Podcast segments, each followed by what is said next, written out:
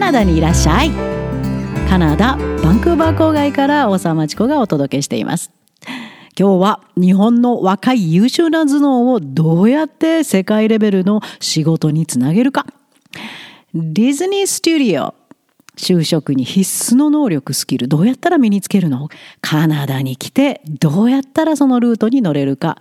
昨日コラムを書きました。ディズニースタジオに就職したい中高校生の皆さんへ。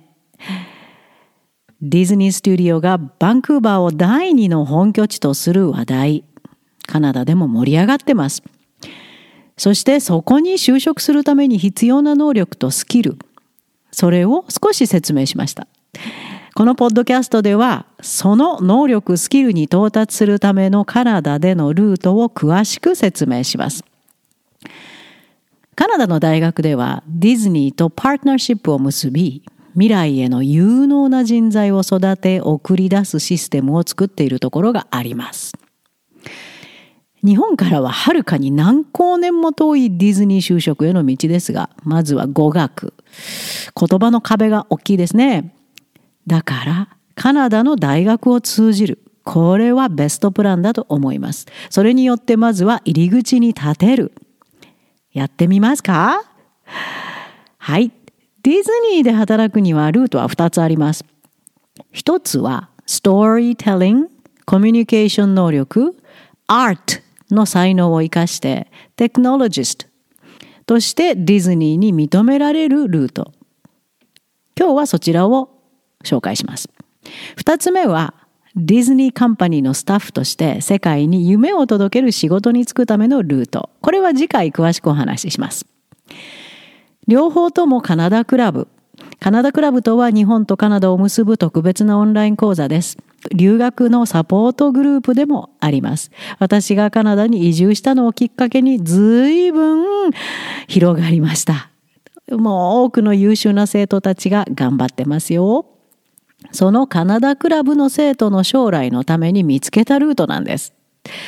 もともとこのルートを紹介した生徒は将来のテクスペシャリストとして非常に有望な才能を持ちながら残念日本の地方都市に住むためその古い体質の進学校の体質に飲み込まれてしまいまして結局夢は諦めてしまいました。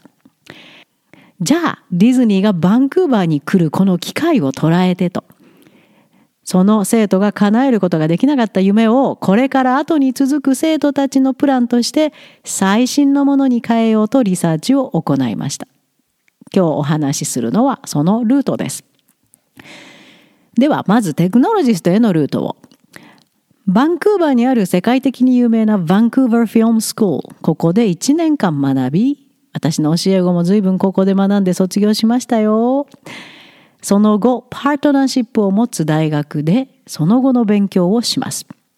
そして、 bachelor degree、学士号を取得します。そうです。 bachelor degree が絶対いるんですよ。ただただコードかけてもダメよ。絵が描けるだけでもダメよ。 bachelor bachelor degree はディズニーが強力に条件として挙げています。で、特に、えー、勧める degree は、 media arts、 fine arts、そして単なる arts または general studies これこれらがおすすめえー、アニメ作るのに大学学位がいるのってびっくりした人もいるかな？そりゃそうですよ。クリティカル・ティンキング思考法を使ったプロとしての学識がなければ単なる 下請けの漫画描いてるだけに終わりますよ。ディズニーはそんな人は求めていません。ディズニーに就活したい人は次の能力が必要。はい、リストアップしますよ。メモの準備はいいですか ?University degree in film, animation or fine arts それと先ほど言った degree でも大丈夫。ただ、その時代によってどんどん変わるので、自分が degree を選択する前によく、その時のディズニーが求めているものを調べること。それから次、storytelling ability。そうです。ディズニーが作ってるものっていうのは storytelling そのものです。その能力がない人はダメです。そしてそのためには creativity 人の真似ばっかりしてひな形を覚えてやるんじゃダメです。自分でクリエイトしていくそのクリエイティビティ想像力がいっぱいないといけません。そしてもちろん、プログラミングスキルズ。これは必要だけど、そんな向きになって、あの、すべてやる必要ないです。特に Python。これは非常に威力を発揮しますので、私のパートナーのロバートは Python の専門家ですから、カナダクラブでも、あの、Python 習いたいっていう生徒はやってますよ。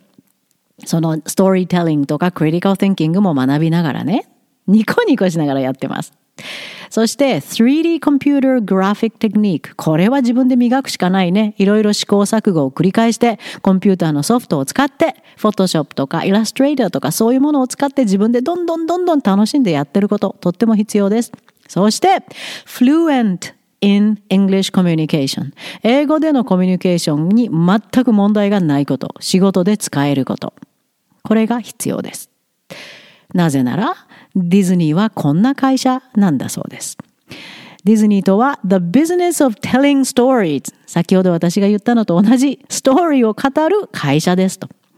だからストーリーテリングがまずできなきゃいけない。そのストーリーをどうやって語るかっていうと、プログラミング。これを使って語っていくわけですね。だからそのスキルもちろん必要。Full Stack Python Developer。これの資格があると非常に大きいそうですよ。それから artists and technologists who tell stories もちろんその技術だけじゃダメそのテクの技術を持ってる人でもストーリーを語れる人じゃないとダメそれからディズニーはアーティストも求めてます。アーティストももちろんストーリー語れないとダメです。あのディズニーはこの人たちのことをストーリーボードアーティストって呼んでるみたいです。つまり、writer、ストーリーの筋を作っていく人、作家とか、それをどうやってアニメに組み立てていくか、物語に組み立てていくかをリードするディレクターなどと一緒に組んで、ストーリーを作っていくんです。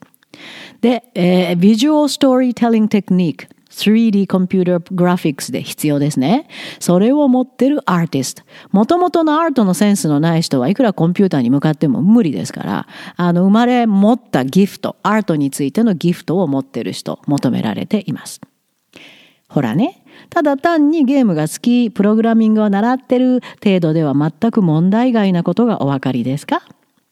ディズニースタジオが応募必要条件に挙げていることをもう一度言いますよ。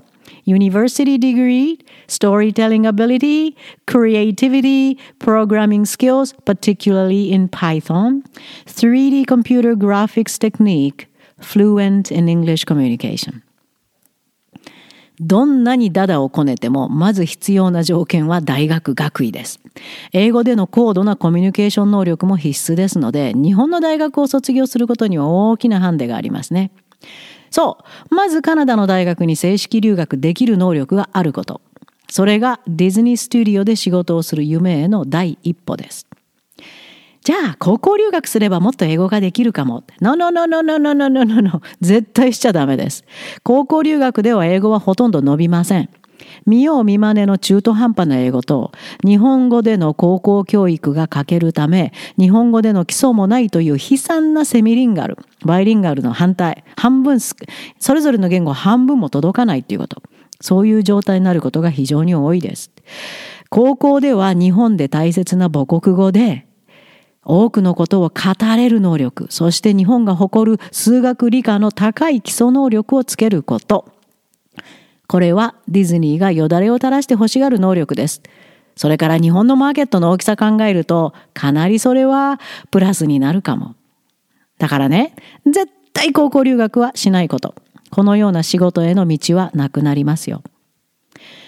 さて、それではディズニーのストーリーテリングテクノロジスト目指してカナダ留学準備する場合のルートはどうするか。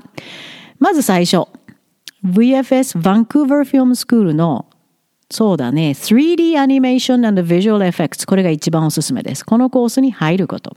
そうすると、まず今までの従来の自分で手を使って書くというアート、そしてコンピュータアニメーション、それからシネマティックストーリーテリングスキルズ、つまりストーリーを映画にしていく、こういうスキル、これをプロフェッショナルエンバイロメントで学ぶことができるということです。じゃあどうやったら入れるの ?High School Graduation or at least 19 years of age ここが面白い。高校を卒業している場合は高校の成績証明書、卒業証明書。そしてしてない場合は19歳であるという年齢を見せる証明書。ただ、誰でも可能かどうかは個々に問い合わせる必要があります。そして two reference letters 2つの推薦状が必要です。この分野においてすごい能力を持ってるよ情熱も持ってるよ。パッションこれもものすごい必要。これを証明してくれる人2人推薦状を書いてもらう。どこの誰でもいいわけではないのでこれも VFS バンクーバー FM スクールの規定をよく調べてみることです。それからもちろん英語の能力も必要。TOEFL IBT80 高いよ。IELTS6.5。まあ大学レベルです。これが絶対必要。わー思いました？いやいやいや、まだありますよ。ポートフォリオです。あなたが今までにずっと生きてきた、その、えー、映像、自分が作ってきた技術、あの芸術ですね。これを見せなきゃいけないんです。どんなものでも構いません。たくさん絵を描いてるといいね。コンピューターのグラフィックも含みますね。最低12個必要だそうです。それを見せます。で、絵を描く基本的な能力。これも完全に VFS に認めてもらわなきゃいけないので、普段からいっぱいもうこういうのが好きでやってる人じゃないと困りますね。ポートフォリオの作り方は、また、もしわからない人は VFS がコースを持ってますが、でもその分1年間余分にかかります。学費は高いです。年間でカナダドルがだいたい4万から5万ドル以上が普通です。最新のメディアデバイスを使い放題とは言いますが、高いですが、最新の技術を身につけることが可能です。無事に1年のコースを終えた後は、その単位が提携大学の卒業単位として認められます。そこから大学での bachelor degree を約3年間うまくいけば取ることになります。その後はカナダが誇る Postgraduate Work Permit カナダの大学を卒業した人は無条件で3年間の就労ビザをくれるってやつ。それを使ってカナダ現地で同様の仕事での経験を積むこと。アルバイトでもボランティアでも何でもいいからもうただ働き同然でも経験を積むこと。でもここで注意。この段階で中途半端なコミュニケーション能力では雇ってくれるところはありませんよ。高校留学はマイナスというのはここでも大いに関係があります。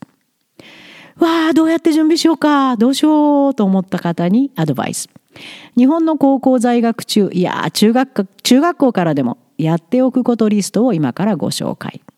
まず、Intensive Reading Story Training。まず、物語をクリティカル・ティンキングを使って読めるようにならなきゃいけない。Intensive Writing Story Training。物語を書く。これの英語でよ。トレーニングをくあの積まなきゃいけない。そして TOEFL IELTS Intensive Training、3D Computer Work Training、Python Programming、More Computer Languages、Draw、Draw、Draw とにかく絵を描きまくること。です。塾のプログラミングスクールがいかに役に立たないか分かりましたまずあなたが始めるべきはクリティカルシンキングを土台とした Intensive Reading Story and Writing Story Training です。日本では教えることが不可能な分野です。私が運営するカナダクラブの生徒たちは、将来の目的は様々ながら、みんな訓練を受けているのがこの2つです。やってみようと思う方はご連絡ください。アセスメントテストを受けていただき、訓練に耐える基礎能力があるかどうかをテストしましょう。そこからのご相談。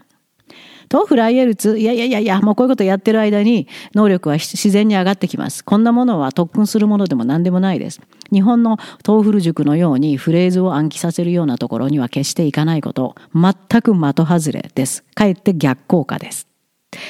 最後に Good News。現在カナダアルバータ大平原に建設予定の My Eco Cabin。完成する来年夏にはそこでの storytelling サマーキャンプを企画しています。カナダクラブで基礎訓練中の有望な生徒たちを招待したいと考えています。